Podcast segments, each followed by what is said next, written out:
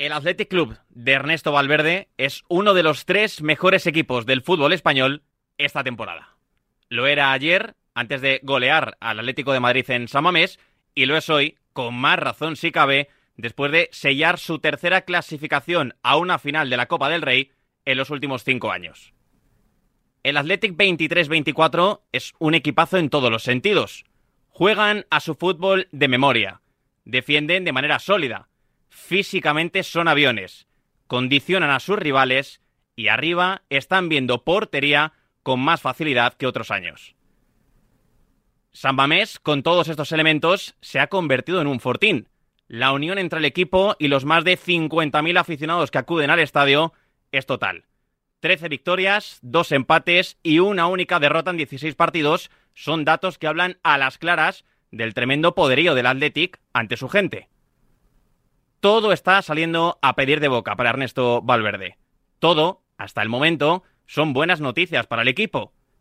Y arriba cuenta con la conexión, la habilidad, el poderío físico y la determinación de dos hermanos que se merecen todo lo bueno que están viviendo esta temporada con el equipo de su vida y lo que aún está por llegar. Nico y yo hemos luchado mucho por, por tener cosas como las de hoy. Eh, la pasada semifinal eh, para los Williams fue fue muy triste, fue un mazazo para todo el Athletic, pero hoy eh, el fútbol te da revanchas y hoy es una noche para, para disfrutar y para sentirse orgulloso.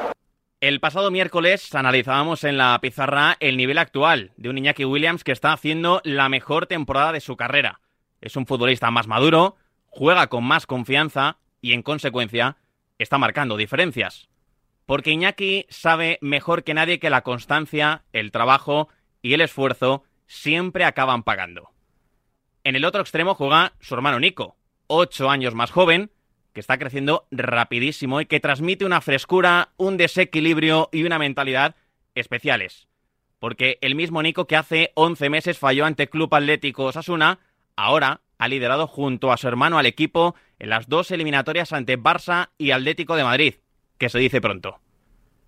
Pero no me gustaría cerrar este editorial sin antes destacar la temporada de Unai Simón en Liga, la participación de Julen en la Copa del Rey, la seguridad de Vivian y Paredes en el centro de la defensa, la veteranía de Yuri y de Marcos, la polivalencia del Ecue, el impacto de Galarreta en este equipo, la sobriedad de Vesga, la energía de Beñat Prados y Unai Gómez, la calidad de Sancet, el oportunismo de Berenguer y a un gran delantero como Guruceta. Además, de lo mucho que están aportando los Muniain, Ander Herrera, Dani y Raúl García en el vestuario y la gran gestión a todos los niveles de un hombre normal dentro del fútbol como Ernesto Valverde. Porque si no lo hiciese hoy, no estaría siendo justo con todos los protagonistas de esta preciosa historia.